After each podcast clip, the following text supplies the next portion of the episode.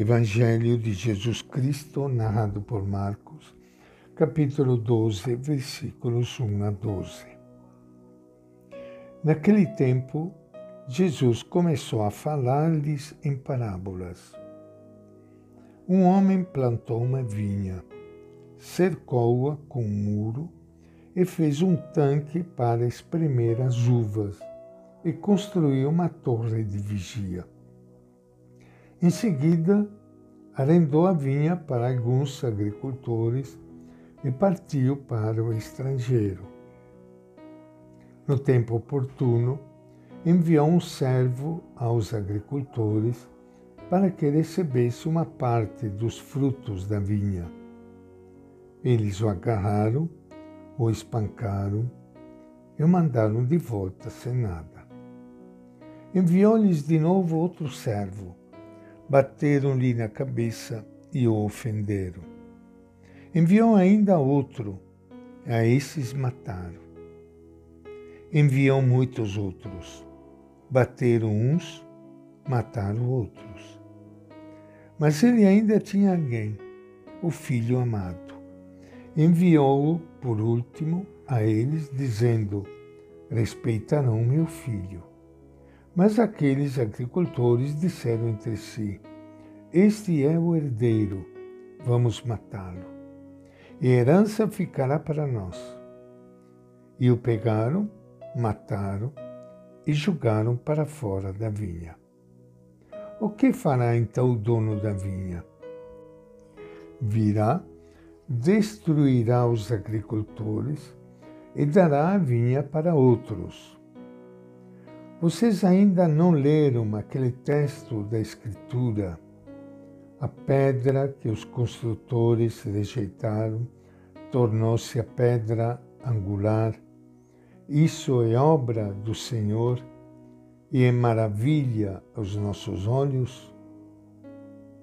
Eles tentaram prender Jesus, porque entenderam que Jesus tinha contado a parábola contra eles mas tinha medo da multidão e, deixando-o, fora embora. Esta é a palavra do Evangelho de Lucas. Iniciando hoje o nosso encontro com o Evangelho de Jesus, quero enviar um abraço a todos vocês, meus irmãos e irmãs queridas que estão me ouvindo neste momento. Rezo por todos vocês, que Deus abençoe, lhes dê muita saúde, muita paz, muita coragem e força nos momentos difíceis e na cruz, que sempre nos acompanha, como acompanhou Jesus. Marcos apresenta para nós hoje uma parábola que Jesus começou a contar, a falar, especialmente para as autoridades que estavam aí. Fala da plantação de uvas, de uma vinha. A plantação de uvas da vinha era muito comum e conhecida de todos. Alguns tinham capricho todo especial, fazendo cerca e, to e, to e tomando outros cuidados. O povo de Israel se comparou muitas vezes com uma vinha com a qual Deus mesmo se preocupava. Era a vinha dele. Esse homem arrendou a vinha para alguns agricultores. Esses agricultores são os chefes do povo, os sacerdotes, os anciãos, escribas, etc. Esta parábola não está fazendo nenhuma crítica à classe dos agricultores, mas à classe dos dirigentes do povo. Foi a estes que Deus arrendou a sua vinha e eles deviam cuidar dela. O dono da vinha viajou para o estrangeiro, diz ainda a parábola. É uma imagem para dizer que Deus confiou completamente aos dirigentes do povo a tarefa de cuidar para que todos pudessem viver bem. Na época da colheita, continua a parábola, mandou um empregado. Esse empregado, como os outros que vêm depois, são os profetas que na história do povo de Israel reclamaram dos dirigentes o cumprimento de seus deveres de cuidar da justiça e defender os fracos. Mas os profetas todos se deram mal com as autoridades. Alguns até foram mortos. Aí continua a parábola que o dono da vinha mandou o próprio filho.